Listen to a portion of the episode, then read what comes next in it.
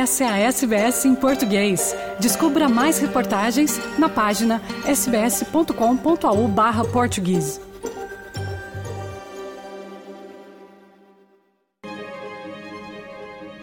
Ontem, o governo do estado de Vitória anunciou a desistência de sediar os Jogos da Commonwealth de 2026 por conta do orçamento projetado muito acima do que inicialmente estava previsto. Isso gerou um abalo sísmico na política do Estado, bem como no mundo do esporte da Austrália e também dos Jogos. O governador trabalhista Daniel Andrews afirmou que o governo inicialmente pensou que teria que gastar 2,6 bilhões de dólares nos Jogos, que seriam realizados em Melbourne e também na área regional do Estado mas que as últimas estimativas apontam agora para um valor entre 6 a 7 bilhões de dólares, três vezes mais, portanto. Daí a desistência. A Federação dos Jogos da Commonwealth diz estar extremamente desapontada com a decisão de Andrews.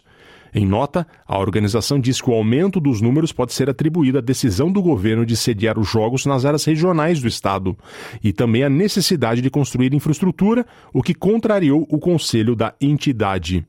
Também critica a falta de notificação e a decisão por não buscar soluções conjuntamente.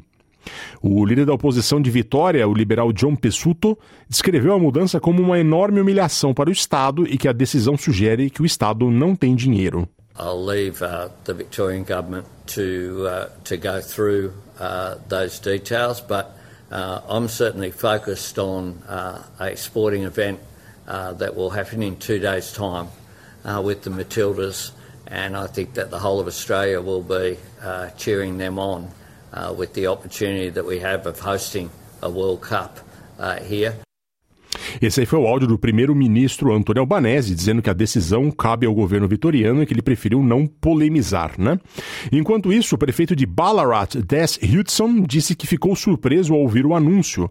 Ballarat seria uma das principais sedes da competição. And while disappointed by this morning's news, we're certainly committed to ensuring that the state government delivers on what they've committed to for our community. And I certainly have great confidence that that will be the case. A ministra das Finanças da oposição de Vitória, Jane Hume, pediu que alguém renuncie por conta do cancelamento. Ela, que também é senadora liberal, disse ao Canal 7 que o governo federal supostamente rejeitou um pedido do governador de Vitória para ajudar com os custos do evento. Dan Andrews asked the federal government to come in and step in and, and provide more money, and they were refused that. Let's face it, uh, you know, this is Daniel Andrews and the Victorian government's incompetence and inability to manage projects. O navegante australiano que passou três meses à deriva no mar com seu cão finalmente aterrou na cidade portuária mexicânica de Manzanillo. O náufrago Timothy Lindsay Shaddock, de 54 anos, foi flagrado por um barco de pesca mexicano com sua cachorra, Bella, em um catamarã no Oceano Pacífico na costa do México. Shaddock e sua amiga partiram em abril do México com destino à Polinésia Francesa, mas ficaram à deriva depois que uma forte tempestade danificou o catamarã e derrubou o equipamento de comunicação. Os dois sobreviveram à provação comendo peixe cru e bebendo água de chuva. Shaddock diz que ele e a Bella estão indo muito bem.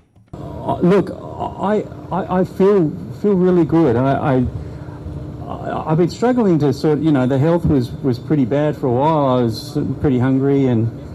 Um, and I, I didn't think I'd make it through the the storm, but now I'm really doing good.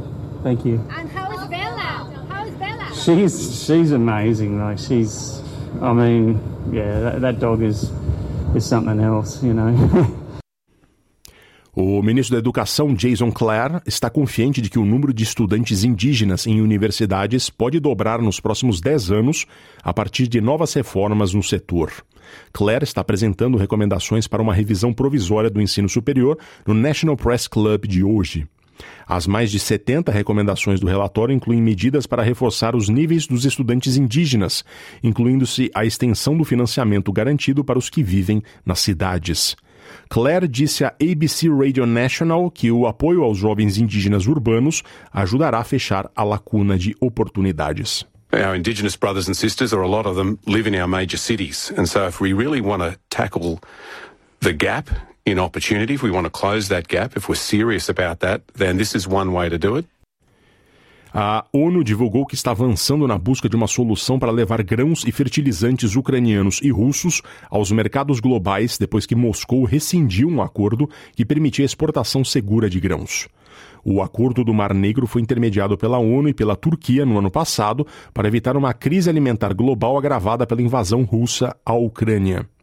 A Ucrânia e a Rússia estão entre os maiores exportadores de grãos do mundo e a falta de grãos no mercado gera uma escalada de problemas econômicos, a contribuir, por exemplo, com a inflação que ocorreu em boa parte do planeta nos últimos dois anos.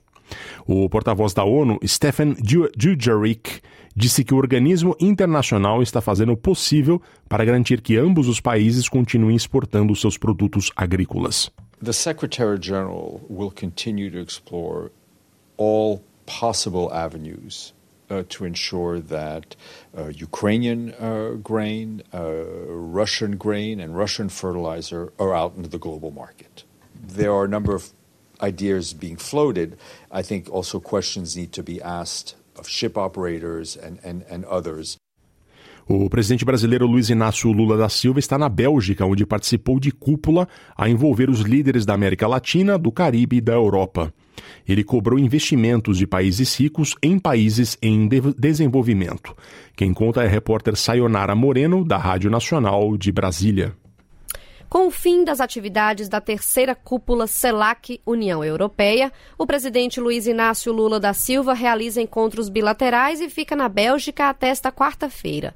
Segundo Lula, os países ricos têm responsabilidade nas mudanças climáticas e devem investir nos países em desenvolvimento que exportam matéria-prima. Na União Europeia, agora, o discurso da moda é o seguinte: os países que têm materiais críticos ou minérios, por exemplo, urânio, lítio. Esses países não podem exportar minério. Eles precisam fazer a transformação no seu país para poder ter indústria, para poder gerar emprego, para poder melhorar a capacidade de rentabilidade do país. Qual é o nosso discurso para a União Europeia? Então agora nós queremos que vocês financiem a construção das fábricas que nós precisamos para fazer esse processo de transformação. Eu achei uma evolução no discurso.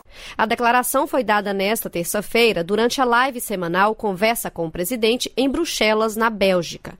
Um dos pontos que Lula mencionou nos discursos que fez na cúpula foi o acordo entre Mercosul e a União Europeia, que espera ver concluído até o fim do ano. Nós concluímos a pauta do Mercosul, já enviamos para os presidentes do Mercosul. Ela não vai ser discutida aqui porque não é a CELAC que tem que fazer o acordo, é só o Mercosul. Mas eu estou achando a reunião extraordinária. Eu fico muito feliz com o carinho que as pessoas tratam a volta do Brasil. Dentro do contexto de mudanças climáticas e transição energética, o presidente Lula citou que em agosto participa de outro evento internacional, desta vez aqui no Brasil. É reunião de líderes dos países amazônicos, mais nações convidadas. Todo mundo está de olho na Amazônia. E agora que nós decidimos fazer uma reunião entre os países amazônicos, dia 8 e 9 de agosto, em Belém do Pará, todos os países da América do Sul que têm território amazônico vão participar. Inclusive, eu convidei a França, porque tem a, a Guiana Francesa, eu convidei a Indonésia, porque tem grande floresta, e convidei os dois países Congos, para que a gente tome uma decisão conjunta dos países que têm floresta, para a gente levar na COP28, que vai ser o debate do clima nos Emirados Árabes no final do ano. A terceira cúpula da CELAC com a União Europeia não acontecia desde 2015. O evento dessa segunda-feira e hoje já terminou e Lula prevê um total de oito reuniões bilaterais desde a chegada à Bélgica. O presidente continua no país europeu até a madrugada de quarta-feira, pelo horário de Brasília.